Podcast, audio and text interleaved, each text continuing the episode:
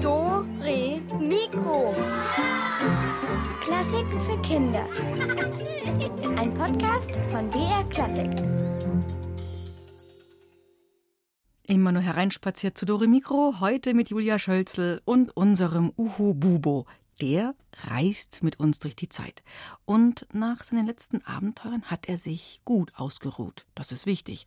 Heute muss er nämlich ganz schön Strecke machen. Zuerst ist Bubo in Ungarn und hilft dort dem Komponisten Bela Bartok beim Sammeln von Volksliedern. Danach fliegt er über den Atlantik bis nach Chicago in Amerika, dorthin, wo der Jazz entstanden ist. Also, alle mal anschnallen und los geht's. Uhus Flug durch die Jahrhunderte. Die Aufzeichnungen eines komischen Kauzes. Los geht's. Das 20. Jahrhundert. Feuervogel, Filmmusik und was sonst noch war.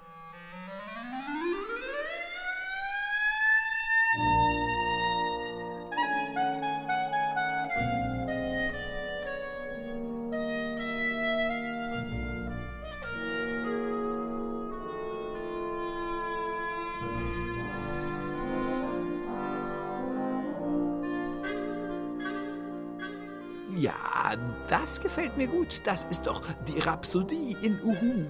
Werter Freund Uhu, das Stück nennt sich Rhapsody in Blue. Komponiert von George Gershwin. Und damit sind wir auch schon im 20. Jahrhundert gelandet. Uhu, Uhu, Blue, Uhu. Uhu, Uhu.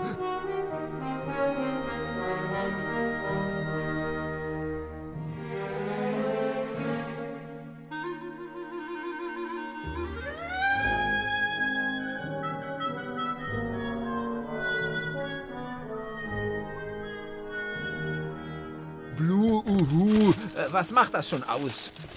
Was ist denn, was scheppert und knirscht denn da so demonstrativ unüberhörbar, Uhu? Das ist mein Koffer mit Utensilien. Uhu, Tensilien sozusagen. Ja, mit ein paar toten Mäusen, einem Nestchen aus Moos, Regenwürmern und einer Federbürste wahrscheinlich. Nein, Korken, Schrauben, Stopfen, ein Radiergummi, einige Meter Seil, eine Mundharmonika sowie äh, verschiedene Folien und so. Bist du unter die Schrott- und Abfallhändler gegangen? Naja, soll ja ein gutes Geschäft sein. Der Uhu-Punkt. Und hier möchte ich dir mein Goldstück vorstellen, die präparierte Handharfe.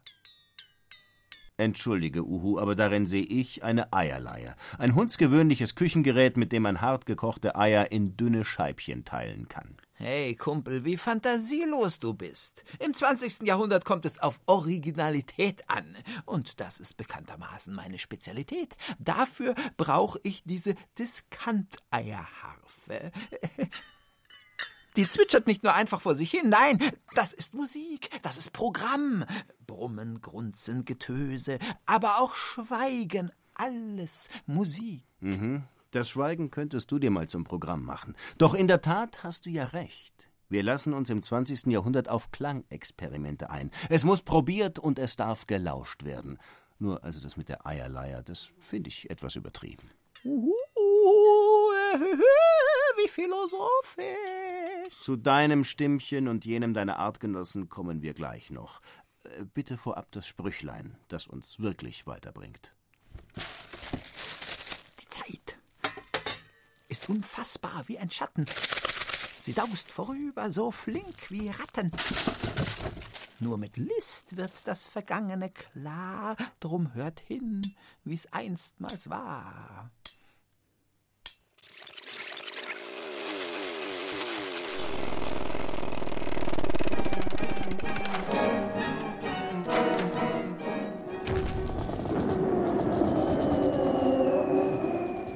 Im Zweiten Weltkrieg sterben 60 Millionen Menschen. Viele Städte werden zu Ruinen. Überall herrscht Hunger und Elend. Die USA werfen die ersten Atombomben auf Japan. Der Krieg ist zu Ende. Dann ist die Welt zweigeteilt. Hier alle Länder, die den USA nahestehen. Und da alle Länder, die Russland, das heißt der Sowjetunion, nahestehen. Die Trennlinie geht genau durch Deutschland. Da wird eine Mauer gebaut. Zwischen der westlichen und östlichen Welt entsteht ein Wettlauf. Wer kann schneller Waffen herstellen? Wer landet als Erster auf dem Mond? Am 20. Juli 1969 betritt der Amerikaner Neil Armstrong als erster Mensch den Mond. In den 60er Jahren kämpfen junge Menschen für mehr Freiheit in der Schule, zu Hause, in der Politik und in der Liebe. Und sie wollen nie wieder Krieg. Hier ist das deutsche Fernsehen mit der Tagesschau. Alle sitzen plötzlich dauernd vor dem Fernseher. Oder dem Computer. Und 28 Jahre nach dem Mauerbau wird die Mauer wieder abgerissen. Jetzt gibt es wieder ein Deutschland. In vielen Ländern Europas wird der Euro eingeführt. Das Leben wird immer schneller. Eine Erfindung jagt die nächste. Wir verschicken E-Mails, telefonieren per Handy und können Tiere klonen. Die Welt wird immer kleiner. Jeder kann jeden schnell erreichen und mit ihm Handel treiben. Das nennt man Globalisierung. Ja, ja. Passt irgendwie total gut zu mir. Ich werde auch immer schneller, je weiter die Zeit voranschreitet. Im Köpfchen oder in den Flügeln? Oh, tutti kompletti, äh, alles eben. Na, das wollen wir doch mal testen. Was ergibt 27.972 geteilt durch 132? Ja, das ist doch ganz einfach. Also, äh, da, da, da müsste ich erst mal einmal kurz in mich Und gehen. ich äh, sage dir, das spuckt dein Hirntaschenrechner nicht so rasch aus. Das könnte nämlich einen Akkord auf der Dominante ergeben. Was? Boah, Willkür, totale Willkür nenne ich das. Könnte ja auch eine Kakophonie im Urlaub sein. Oder ein ungespitzter Quintenzirkel. Ja, oder ein rüpelhafter Quadrupelkanon. Naja, naja, auf jeden Fall gibt es im 20. Jahrhundert Komponisten, die ihre Tonreihen nach Multiplikationen und Divisionen aufgebaut haben. Äh, kapier ich nicht. Das ist ganz einfach. Zwei Füchse treffen auf einen Uhu und wollen ihn dividieren, also teilen. Na, wie klingt das? Ah, uhu, ah, Hilfe! Ja, ja, ja, ist ja gut. Etwas leiser. Es war doch nur ein Beispiel. Bei Olivier Messiaen klingt das angenehmer. Der hat Tonfolgen nach Rhythmen, nach exotischen Mustern, manchmal auch nach Farben zusammengestellt. Ach, der ja, der König der Pfeifen. Du meinst wohl der Orgelpfeifen. So viel Respekt muss für Messiaen schon sein. Und der Vogelpfeifen. Als ich mal in äh, Frankreich äh, gerade so gemütlich auf einer Lichtung mein Baguette mit fettem Camembert beschmiere, äh, oh la la. Ja, was denn?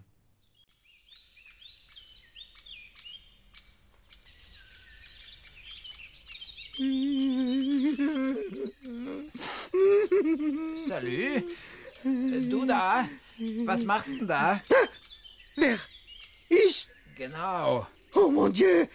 So eine große, fette Vogel. Oh, er kommt näher. Hoffentlich hat er kein Tollwut. Ich nicht. Und du? C'est fantastique. Ein Mirakel. Ich verstehe die Vögel. Ich hab's ja schon immer gewusst. Ja, warum sollst du mich auch nicht verstehen? So schlecht ist mein Französisch auch wieder nicht. Sag mal, wer bist denn du überhaupt? Oh, oh, oh. Mein Name ist Messiaen, Olivier Messiaen, und ich bin ein Komponist. Aber ich bin perdu, völlig fertig, ausgebrannt. Ich habe keine Ideen für meine Musik. Und was willst du dann hier? Eulen. Eulen? hier gibt's keine Eulen, hier gibt's nur einen stattlichen Uhu. Oh, Während ich hier weine, warte ich, äh, ich, ich warte auf die Geister und die Elfen. Sie sind hier überall. Sie werden kommen und mir ihre Lieder vorsingen und dann. Weißt du was, Olli? Hm. Vergiss das mal mit den Geistern. Ich sing dir was vor. Aber du hast eine Schnabel und Federn. Ich glaube nicht, dass meine Kunst. Schreib mit.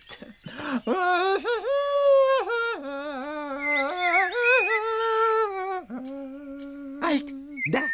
Welch glockenreiner Klang, ein Waldgeist. Ja, ja, ja, ja, ja, ein Waldgeist mit Schnabel und Federn. Das war eine Amsel, du Träne. Das muss ich sofort notieren. Hell und klare wie eine Kristall. Ja, ja, ja, schön. Aber äh, können wir dann wieder? Äh, also vielleicht. Äh,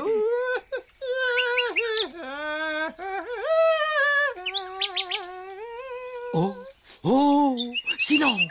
Elfenklang. Mann, Messiaen, nix Elfe, ne Nachtigall, na und? Himmlisch! Oberon, der Elfenkönig und sein Gefolge nahen. Göttliche Klänge, überirdisch. Oh, das muss ich festhalten, die Noten. Ah, ich werde eine große Werk komponieren. Diese Wald ist voller Musik, voller Zaubergestalten, voller Klänge und Farben und oh, uh, Kannst du diese liebliche Ton hören? Jetzt reicht's. Das ist ein stinkender, balzender Auerhahn. Du willst doch nicht sagen, dass du das gut findest, wo ich eben... Oui, oui, aber psst. Wir wollen ihn nicht vertreiben. Er singt gerade eine so wunderschöne Ton in Gelb. In Gelb? ja, ein, ein, ein Ton in Gelb von einem Auerhahn? Mais oui, Dottergelb. Alle Töne haben doch Farben. Wieso fragst du? Alle Töne, ja, ja, ja. Na, dann sag mir doch mal, was das für eine Farbe ist. Also ich würde sagen Leberwurstgrau. Aber eine satte Leberwurstgrau, sehr eigenwillig wie.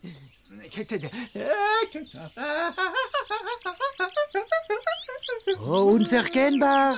Eine lichte, helle Poppelgrün.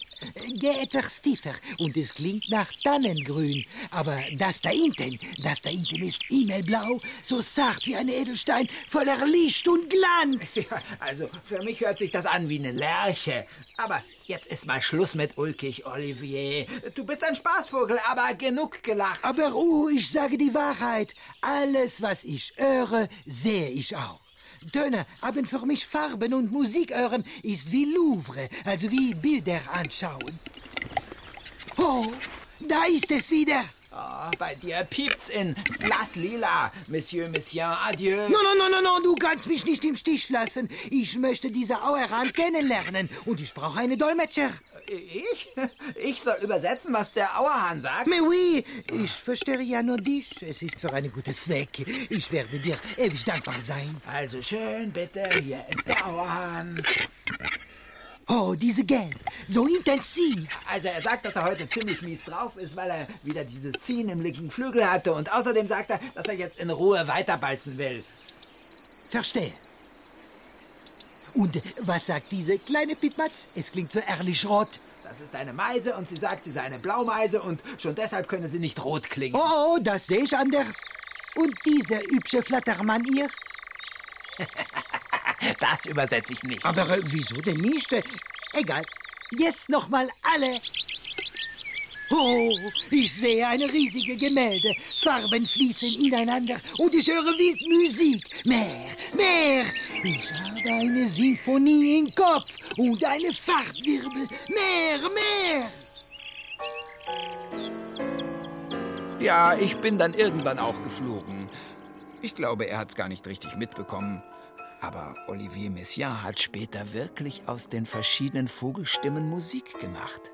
Musik, die tatsächlich ein bisschen wie ein Regenbogen klingt oder wie ein buntes, wildes Bild. Auch für alle, die eigentlich gar keine Farben hören können.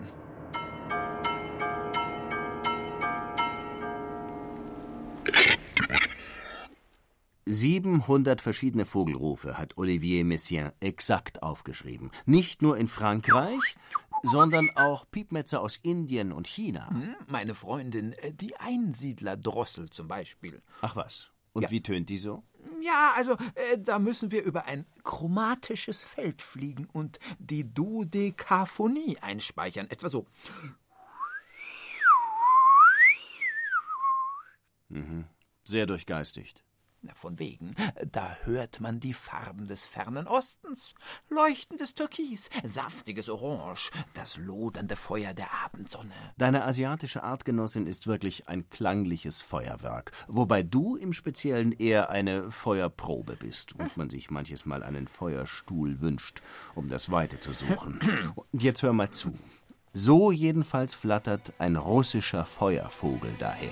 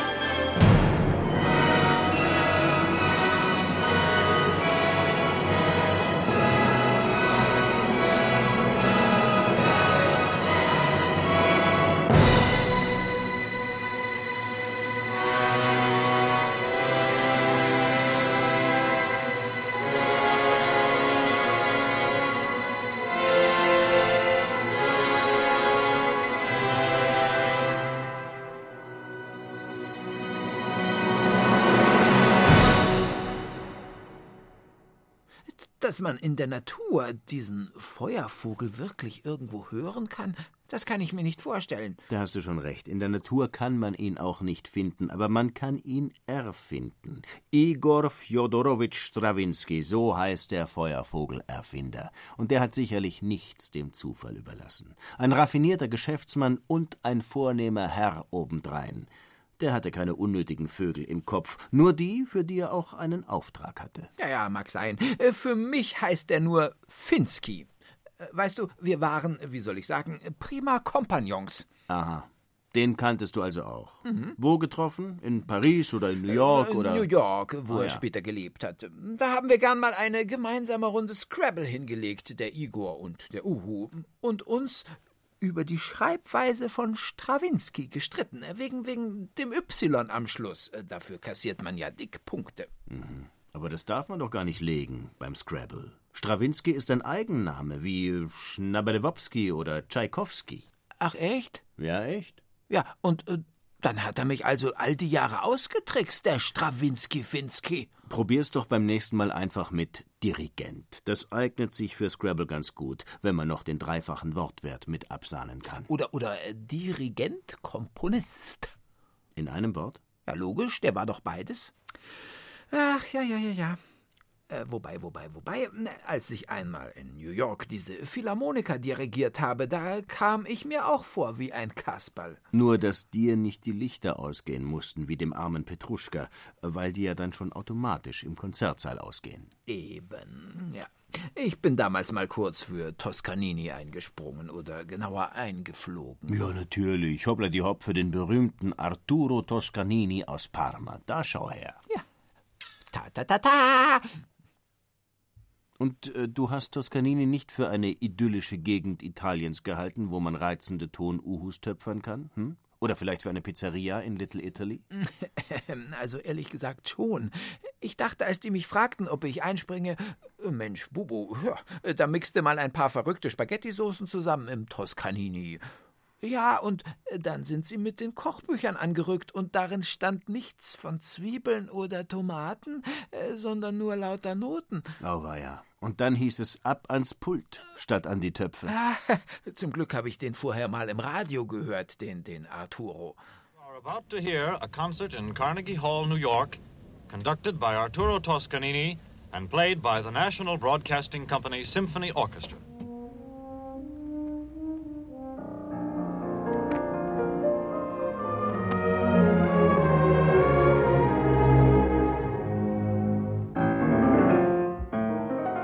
Ein Dirigent muss nicht nur geschickt mit dem Taktstock umgehen können, Du meinst son den ganzen technischen Schnickschnack beherrschen? ja, sondern er sollte auch noch jene Tugenden haben, die man so schön als Anstand und Noblesse bezeichnet. Hä? Äh, was meinst du?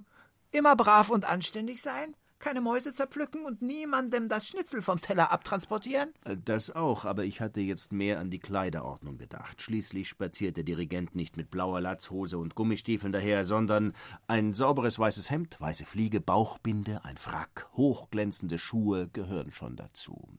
Sag mal, als du die New Yorker Philharmoniker dirigiert hast, bist du da nicht versoffen im Anzug? Nein, es gibt ja schließlich Schneider. Der Schneider fängt ne Maus, der Schneider fängt. Der Schneider Obwohl Toscanini stets darauf achtete, etepetete zu sein und er immer geschniegelt aussah, hat er sich im Umgangston mit den Musikern nicht selten, ja, wie soll ich sagen, äh, vergriffen. Gelegentlich erinnerte er wohl sogar an einen übel gelaunten Raubtierdompteur. No,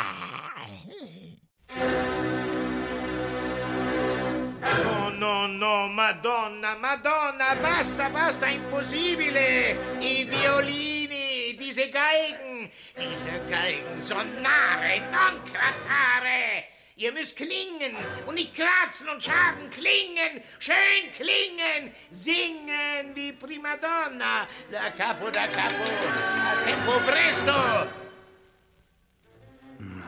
Manchmal frage ich mich wirklich, warum man sich das überhaupt alles antut. Attenzione, Flöten, i flauti!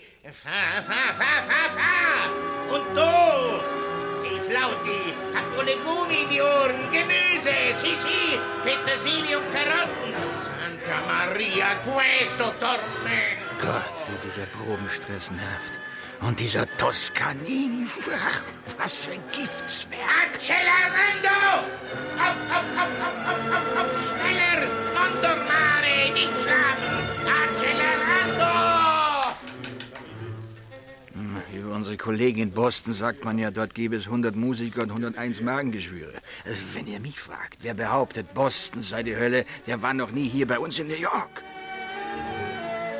Basta! Finito, basta! Nix leise! Forte! Fortissimo! Stupidi! Esel, Dummköpfe, stupidi, völlige Dummköpfe! Unfähige Trottel! So wie Maultier im Zoo!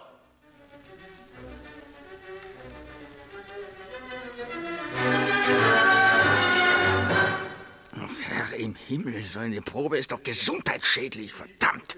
Mann, ich habe in meiner Karriere schon viele Dirigenten von Rang und Namen erlebt. Ja, ja, ekelhafte Wüterich, strenge Oberlehrer, voll der Stress, sage ich euch. Aber keiner hat sich jemals so aufgeführt wie dieser, dieser Arturo Toscanini. Basta! Stupidi! Ein, ein, ein, ihr Esel! Idioten! Idioti, tutti Idioti! Imbecilli! Ja, und dabei ist er heute ja noch gut drauf, der Maestro. Letzte Woche erst hättet ihr ihn sehen sollen. Wie in einer Klapsmühle. Seine Noten hat er durch den Saal geschmissen, zornig auf dem Taktstock rumgebissen. Ein kleiner Italiener mit einem Blick wie ein wilder Stier. Gott, sein, sein Schnurrbart hat im Tremolo gezittert. Und sein Gesicht, das, das, das war dunkelrot, wie, wie eine Tomate kurz vor dem Platzen. Ah, ja!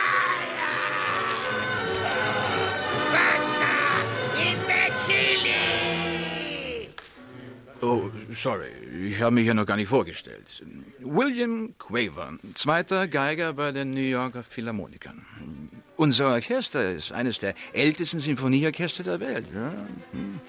Doch erstaunlich, ne? Nicht nur der Hamburger ist eine amerikanische Erfindung, auch das Symphoniekonzert.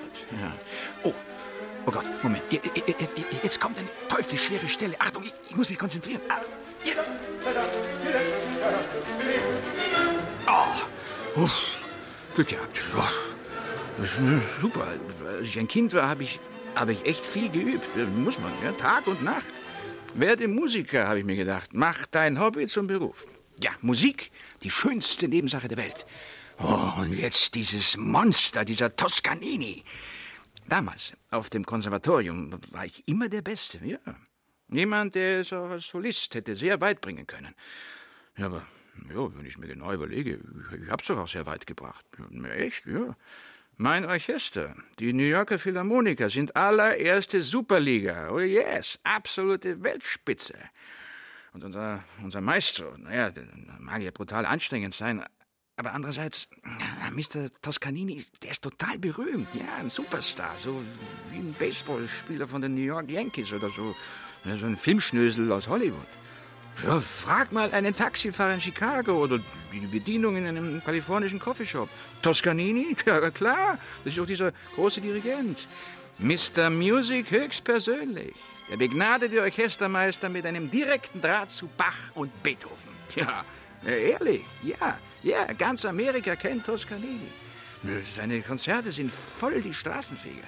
Denn wenn wir ne, sein Orchester spielen, dann, dann lauscht das ganze Land. Ja, viele Millionen Amerikaner vor diesem neumodischen Ding, diesem, dem Radio. Ja, der Farmer in Kentucky, genauso wie der Trapper hoch oben in Alaska.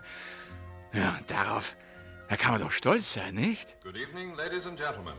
And may we add, for those below the southern borders of the United States, buenas noches, senores y señoras.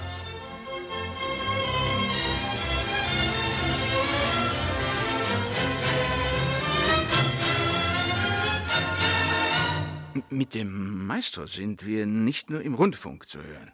Ja, wir gehen auch regelmäßig auf Konzerttournee. Dann fahren wir mit dem Luxus-Sonderzug durch die Staaten oder mit dem Ozeandampfer ganz weit weg.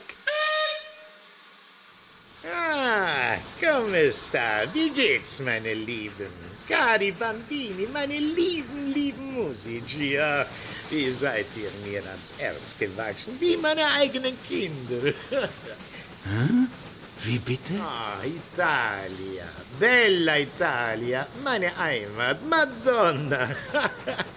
Was war meine Papa für ein Nichtsnutz? Den ganzen Tag auf der Piazza bei Vino Rosso, nichts Arbeit. Aber meine Mama, ganz anders, eine gute Frau, meine Mama, ihre Pasta. Ah, delicioso. Ja, fast wäre aus Arturo ja nichts geworden, musikalisch gesehen. Denn hätte eine Schullehrerin nicht sein Talent entdeckt, dann wäre er heute Schuster oder Pizzabäcker oder sowas geworden. Toscanini, der Maestro der Maestri.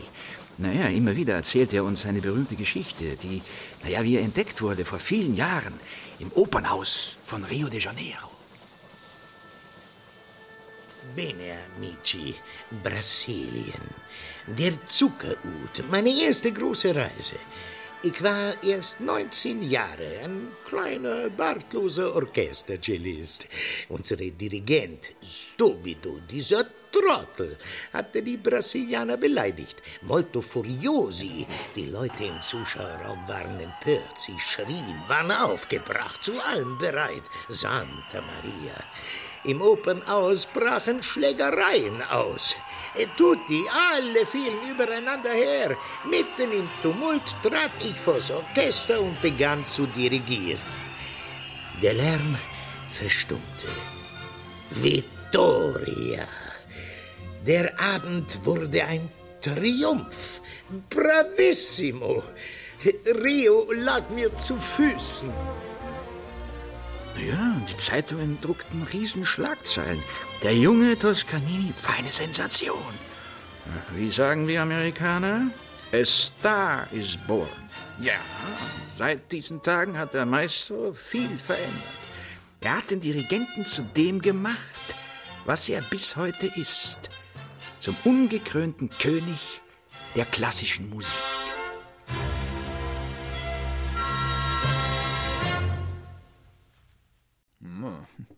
Ich sag mir immer, lieber ein fast König der Lüfte als ein ungekrönter König im Konzertsaal. Darum lassen wir jetzt auch sämtliche Konzertsäle links liegen und besuchen den New Yorker Broadway. Cool. Total entspannt da, wo die Musicals zu Hause sind. Ach, wie bin ich einstmals umjubelt worden wie der Lenny. Wie Leonard Bernstein, meinst du wohl? Ja, nur mit seiner Westside Story, da habe ich ein echtes Problem. Äh, nicht nur, weil kein Uhu vorkommt, sondern viel schlimmer, weil da gekämpft wird. Und ich bin doch absolut auf Friede eingestellt. Peace, Shalom, Pace und so. Voll auf 70er Flower Power. Naja, friedlich geht es da allerdings nicht zu in der West Side Story. Zwei Gangs von Jugendlichen haben gewaltig Ärger miteinander. Sharks gegen Jets. Und am Schluss. Ah, sprich nicht davon, da kullert mir gleich eine Träne über die Federn. Na, das wollen wir ja nicht. Also legen wir uns besser was Fröhliches aus der West Side Story auf. America. Amerika. Ja, ja, ja. Mädels aus Puerto Rico machen sich lustig über die Amerikaner. Sehr gut. Mit Signal, Quart, Dreiklang und unaufhörlichen Wiederholungen. Mhm, wenn du das sagst. Here you are free and you have pride. Long as you stay on your own side. Free to be anything you choose. Free to wait tables and shine shoes. Everywhere crime in America, organized crime in America, terrible time in America. You forget I'm in America. Ah.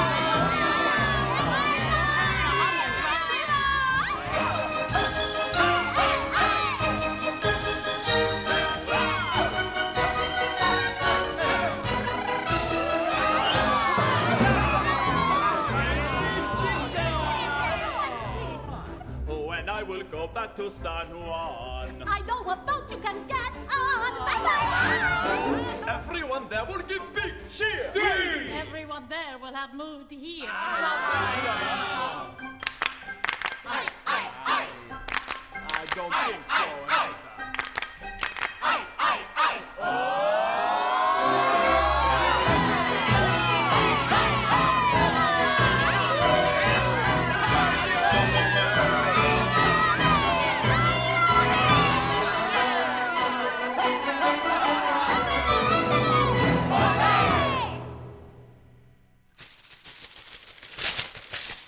Was ist denn das? Kommt jetzt das große Solo für die Schrottsammlung? Mein Instrumentarium. Ah. Ab jetzt kann man nichts mehr vorhersagen, geschweige denn vorher hören. Wir sind der absoluten Uhu-Willkür ausgesetzt. Erinnert mich an das Wetter. Aber nass wirst du nicht werden. Die Macht des Zufalls. Erst Piep, dann Pop. Ich zücke also meine präparierte Harfe und lasse nicht die Engelchen zupfen, sondern den Uhu darauf hüpfen. Du wirst mir fremd, Uhu. Wenn du zu Johnny Cage gehst, vergiss das nicht. Ein Würfel? Eine Münze? Baratz, ping, dibelip, dip, di, dibelip, dip, di, zacka, zacka, zacka, zacka, zacka, zacka, zack. Maus läuft über Tasten rückwärts und im Mondenschein. Na und? John Cage komponiert. Musik von hinten. Falsch herum, zerlöchert. Alles möglich, alles richtig. So wie's kommt, ist's eh am besten. Er wirft Münzen in die Luft. Kopf oder Zahl? Bei Kopf eine Tonleiter, bei Zahl nur ein Triller. Die Musik erfindet sich selbst. Zahl. Trotzdem. Triller sind langweilig, lieber nur ein Ton. In seinem Musikzimmer steht er, John Cage, wie ein Erfinder. Wie sein Vater, der war Erfinder. Dinge klingen, klingen, Dinge klingelingeling. Muss denn alles eine Ordnung haben? Ist's nicht auch bunt schön? John Cage würfelt. Bei fünf nehme ich ein C, bei eins ist ein A dran, ein Pasch gibt ein Kreuz und schon ist aus F ein Fis geworden. Jetzt ist die Musik runtergefallen. Er wischt sie auf. Was für eine wunderbare Komposition. Nur, für welches Instrument? Vielleicht für Blumentopf? Eher nicht, etwas zu dumpf. Bierflasche ginge schon besser. Die ganze Welt ist voller Instrumente. Und John Cage geht in die Küche. Ein Arm voll von Töpfen und die Musik erfindet sich selbst. Wenn man sie lässt. Bald ist ein Schlagzeugstück für Haushaltsmüll fertig. Seine Freunde sind begeistert. Das Publikum im Saal versteht nicht. Dabei geht es um Rhythmus und darum, dass es nicht nur schöne Töne gibt. Knarzen, quietschen, scheppern ist doch mal was anderes. Klavier ist auch ein tolles Instrument, findet John Cage. Er ist übrigens Amerikaner und sammelt Pilze.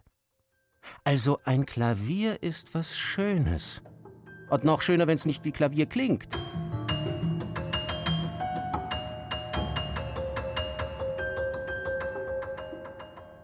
Was man dagegen tun kann? Na, Radiergummis zwischen die Seiten klemmen oder Schrauben sind auch gut. Der Solist im Frack kann dann zupfen oder anschlagen oder trommeln oder er kann in den Flügel schreien. Ha! Noch nie dagewesen. Sein Vater, der Erfinder, würde diese Musik mögen. Eigentlich kann der Solist den Frack ausziehen, überlegt John. Fräcke sind altmodisch. Aber das mit dem Flügel ist wirklich eine prima Idee. Der eine Flügel ist dann wie sein ganzes Schlagzeugorchester. Und nicht fünf Musiker müssen den Frack ausziehen, sondern nur einer. Das Ganze hat auch einen Namen. Ich nenne es präpariertes Klavier, sagt John Cage und stopft ein Taschentuch zwischen die Seiten. Draußen fährt ein Tatatatü vorbei. Der Zufall komponiert langsam. Wenn man um jeden Ton würfeln muss, kriegt man die Symphonie nie fertig. Aber wenn doch die ganze Welt voller Klänge und Geräusche ist, und wenn man die Sache mit der Melodie mal vergisst, dann ist die Symphonie sofort fertig. Er schnappt sich den großen Atlas des Universums und spielt nach Sternen.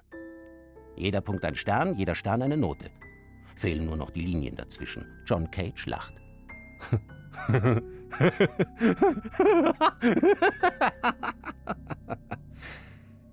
Eigentlich ist Musik doch wie Wind, denkt er beim Spazierengehen im Hyde Man kann ihn nicht sehen und nicht festhalten. Niemals ist er gleich. Irgendwie ist er so. Hui. Musik muss man auch freilassen. Ist so. Und John Cage malt Punkte auf durchsichtige Folien. Viele Folien voll. Dazwischen Notenlinien. Aber kein oben und kein unten. Keine Seitenzahlen. Auf einem Stapel sind das viele Punkte. Armer Pianist, üben bringt da nicht viel. Jedes Mal klingt's anders, bei jedem Umblättern. Fast wie Wind. Aber manchmal ist es windstill, oder?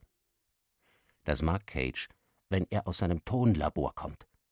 Die Stille hört sich gut an. Schnell aufschreiben, bevor ein Geräusch kommt. Tolles Teil. Auf der Bühne ist es lustig. Drei Sätze hat das Werk, aber keine einzige Note. es können so viele Musiker mitmachen, wie Lust haben, egal mit welchen Instrumenten. Sie dürfen nur keinen Mucks machen. Psst. Völlige Stille. Aber Sie müssen gemeinsam Nach vier Minuten und 33 Sekunden ist alles vorbei. Sie verbeugen sich gleichzeitig. So klingt die Stille. Irgendwann, er weiß nicht mehr, ob es früher oder später war, fällt John Cage die Zeit auf den Kopf. Zeit ist was Komisches, was Komisches ist Zeit. Was an Zeit komisch ist? Dass sie Dinge anders macht. Ich kann jetzt Hänschen klein singen und in einer halben Stunde nochmal, aber vielleicht habe ich dann einen dicken Hals oder so. Und es wird anders klingen. Also singt doch, was ihr wollt und wann ihr wollt. Aber innerhalb einer Stunde ab meinem Kommando. Sonst wär's ja kein Werk von mir. Ab jetzt zehn Sekunden. Piep, Boop. Hm, Map, Hop. Hm. Applaus! Die zehn Sekunden sind um. Was für ein Stück! Wird nie mehr genauso klingen. Muss auch nicht. Ist trotzdem von mir sagt Cage. Ja, das mit den Sekunden, Stunden, den Tick-Tack, Tick-Tack, Tagen und den Jahren hat es ihm angetan. Wer sagt, wie lang ein Stück sein muss? Darf es ein bisschen mehr sein? Ja, warum denn nicht gleich 639 Jahre? Könnte auch 2400 Jahrhunderte lang sein. Ist es aber nicht. Nur knappe 639 Jahre, das längste Musikstück der Welt. Da liegt so ein Ton schon mal Monate rum. Orgeltöne halten sich. Organisten schlechter. Genau am 4. September 2640 müsste der Beifall kommen. Wahnsinnsgeräusch. Und wenn nicht? Hm, auch egal. Die Welt ist eh schon voller Klänge. Ereignis, Krach, Stille. Wenn ich mich mal einschalten darf, Aleatorik. Zufall, so heißt das Zauberwort. Das verrät dir ein wahrhaftiger Aktionskünstler, ganz zufällig. John Cage, der Mann, der Pilze mit Musik in einen Topf geschmissen hat, nur weil im englischen Wörterbuch zufällig Music direkt vor Mushroom steht. Music, Mushroom, Musik und Pilze. Das erinnert mich an eine Pilzolympiade, die ich mir mit Johnny geliefert habe. Der konnte wirklich jeden Pilz am Duft und an der Form erkennen. Mit seinem Pilzwissen ist er dauernd in italienischen Fernsehshows aufgetreten. Mich hat er voll in die Tasche gesteckt. Trotzdem ein total sympathischer Typ. So, und jetzt brauche ich was zur Erholung. Zufällig. Wir besuchen jetzt als krönenden Abschluss des 20. Jahrhunderts einen weltberühmten Stechpalmenwald. Ach nee, da finde ich doch kein Plätzchen, wo ich mich mal für ein Nickerchen hinsetzen kann. Überall Pixpalmen, als ob man auf einem Igel hockt. Naja, das passt auch, denn dort herrscht das knallharte Filmgeschäft. Hollywood heißt Stechpalmenwald, wenn man den Namen der Stadt vor den Toren von Los Angeles übersetzt. Na ja, da stand ich wohl auf dem Schlauch oder der Eierleiter. ja, ja, ja. Uhu, man, son very good, very good for Hollywood. Kennst du den? Äh, Bislang noch nicht, zum Glück. Jedenfalls brauchen die bewegten Bilder aus den Filmstudios von Hollywood ja auch bewegte Musik. Ja, ja, ja, ja. Äh, Für die Action-Szenen mehr so. Au, au. Für die Liebesszenen mehr diese Nummern. Wenn es spannend wird, dann, dann, dann so. Ich hab da den totalen Durchblick. Nicht nur du, den haben wir gleich alle. Okay, okay, Freddy, darling, come here. Kostüm, Maske, alles okay? Darling, wundervoll. Also, im nächsten Take geht es um Folgendes. Hm? Du, Special Agent 000, die schreckende Schurken, bist den Giftarmen der außerirdischen Todeskrake entkommen und wachsam wie ein Luchs schleißt du durch die dunklen Gänge des Spukschlosses und jetzt unsere Szene. Quietschend öffnet sich die Tür zum Verlies und da ist er.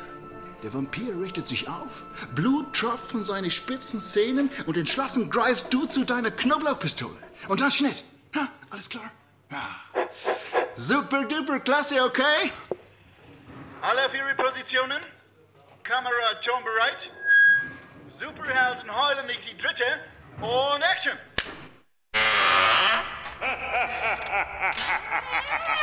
Oh no, grausam, stopp, Schluss, Klappe aus. Nein, nein, nein, Kinder, Kinder. Oh, das kann nicht wahr sein. Es kann nicht euer Ernst sein. Wir sind in Hollywood und nicht bei Grandma Doolittles Dorftheater. Wir machen Kino. Großes Kino. Große Gefühle. Action. Leidenschaft, Liebe, Drama, Drama, Drama. Alles klar? Gut, gut, gut. Wir machen eine kurze Pause. Ah, wo ist mein Kamillentee für die Nerven? Ah. Hey, ihr da! Ja, hier! Wo kommt ihr her? Wie kommt ihr in das Studio hier rein? Hä? Ob ich euch ein Autogramm besorgen könnte? Vom Hauptdarsteller? Das, das glaube ich nicht. Ein Autogramm von diese eingebildete Schönling? Merkt euch, beim Film gibt es nur einen, der wichtig ist. Und das bin ich, der Regisseur. Ich bin es, der es macht, dass ihr im Kino lacht und weint. Ich bin der Herr über eure Gefühle. Ich der Regisseur, aber bin das wirklich nur ich? Okay, folgt mir ins Office. In mein Büro. Da verrate ich euch ein Geheimnis.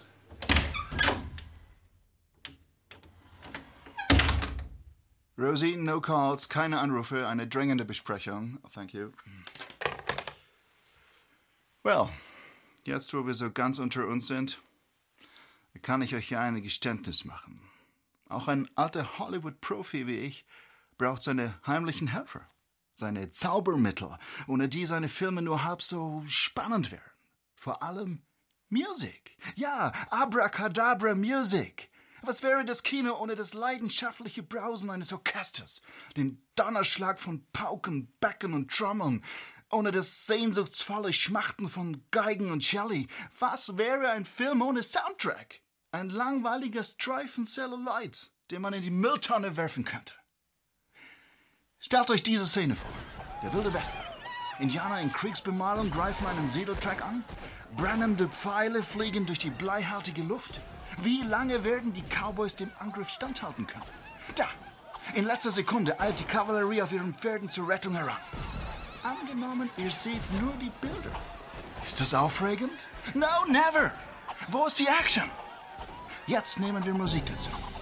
Und schon beginnt euer Herz zu klopfen, euer Atem beschleunigt sich. Ihr zittert. Werden die Retter es schaffen? Werden sie es schaffen? Yeah! Musik. Damit wird ein Regisseur zum Zauberkünstler. Oder diese Szene. Ein Mann schlendert die Straße entlang, eine hübsche Frau kommt ihm entgegen. Ihre Blicke begegnen sich. Schau mir in die Augen, Kleines. Und es ist, zack, Liebe. Ja, Leute, erst die Musik lässt euch fühlen, was eure Leinwandhelden fühlen. Erst die Klänge eines Filmkomponisten geben euch die Empfindungen, die ihr empfinden sollt. Spannung, Furcht, Freude, Glück, manchmal auch Trauer. Und das Gemeine daran ist, ihr merkt das nicht. Filmmusik beeinflusst euch ganz hinterhältig. Manipulieren ist das Erwachsenenwort dafür. Oh, sorry. Uh, ich muss wieder zum Dreh. Alle für Ihre Positionen? Kamera und Ton bereit? Superhelden heulen nicht die vierte und Action! Nein, stopp, Klappe, Freddy Darling. Bewegung, Bewegung. Du bist Actionstar, kein Kleiderständer. Freddy.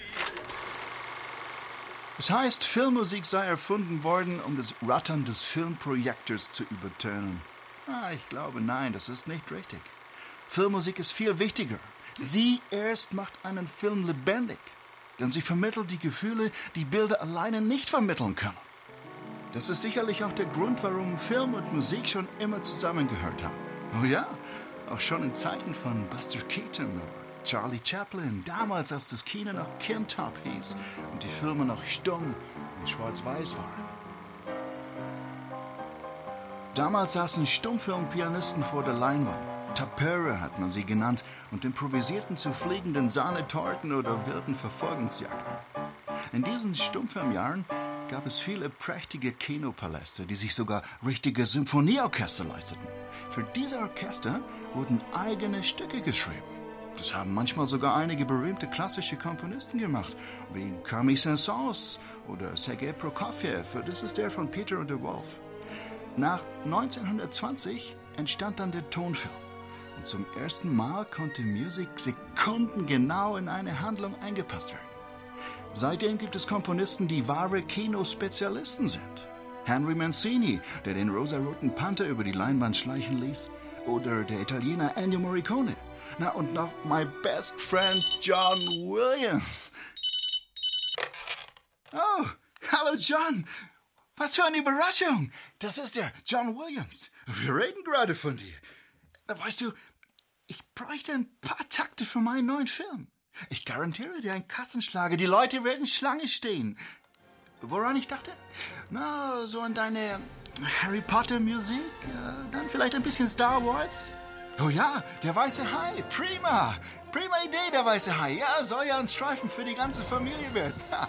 Gut, wir verstehen jetzt, prima. Bye.